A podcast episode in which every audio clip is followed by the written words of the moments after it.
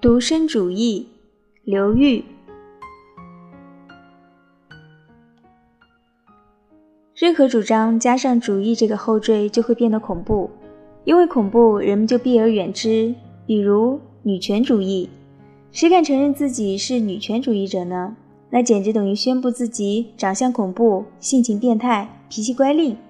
又比如环保主义，保护环境自然是好的。可是要上升到主义的高度，这个就有点儿。大多数人不喜欢强烈的主张，何况是强烈成主义的主张。我也是最近才突破了“主义”这个词的反动外壳，开始打量独身状态里的种种诱惑。那一次和西影坐在商场门口的长椅上八卦，他结婚几年了，所以我们自然谈到了他的造 baby 计划。哎，我现在很自私，他说。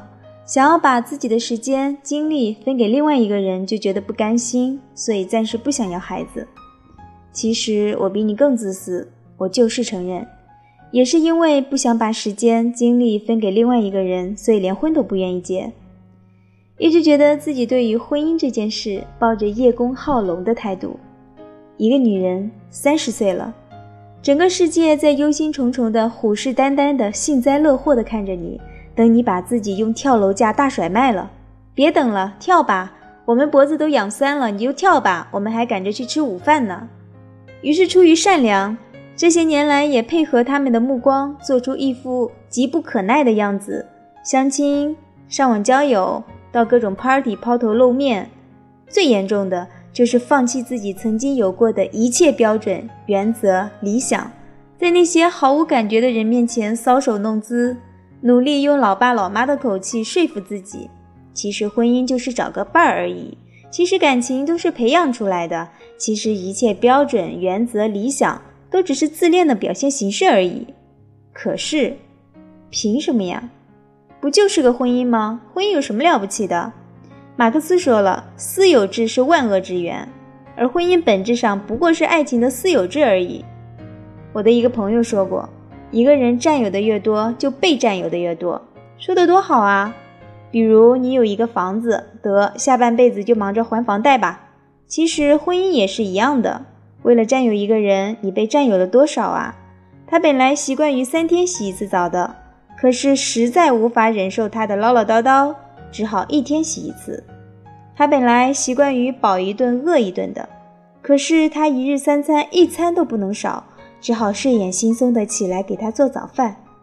他本来喜欢周末哪儿也不去，就坐在沙发上打游戏的，结果他非得拉他去丈母娘家。他今晚就想一个人安安静静的待着，看看小说，喝喝茶。可是他在那个房间里看足球赛，吵得他头痛欲裂。他其实喜欢挣多少花多少，今朝有酒今朝醉，可是他非得强迫他每个月存工资的一半儿。他其实喜欢上网聊天儿。可是结了婚的女人还上网聊天，他说真是老不正经。为什么要结婚呢？他人即地狱呀！萨特说。没有那么严重了。我的亲友说，也有很多乐趣啊，一起旅行，一起做饭，接着看电视，跨着上商场，其乐融融啊。可我总是怀疑，有多少人的婚姻是乐趣在维系，又有多少人仅仅因为惯性？他之所以结着婚。因为他已经结了婚，他之所以结了婚，是因为别人都结婚，别人都结婚，是因为你问别人去吧，我怎么知道？我恶毒的以为大多数人结婚，其实仅仅是因为无所事事，于是决定用一种无聊取代另一种无聊。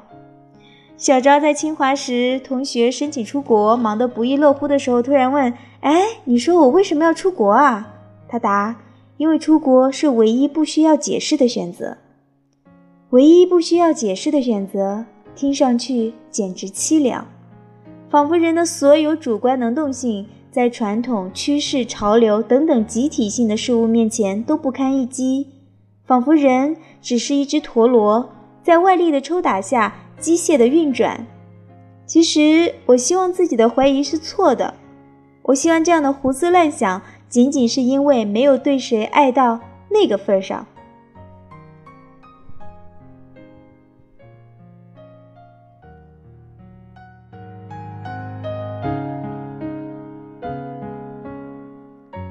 我希望有一天像在大街上捡到钱包一样捡到那个份儿上的爱情，而那个份儿上的爱情，正如他们说的那样，魔法无边，让我五迷三道，七窍生烟。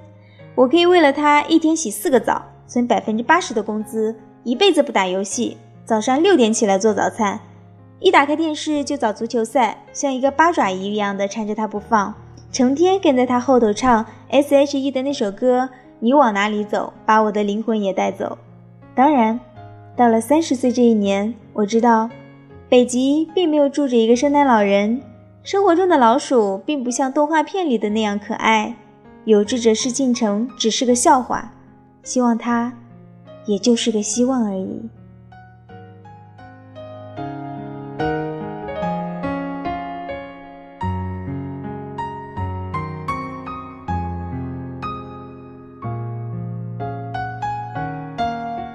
这里是如水乐章，今天清月跟大家分享的还是来自刘玉的文章《独身主义》，希望你能喜欢。祝你晚安，祝你幸福，我们下期节目再见。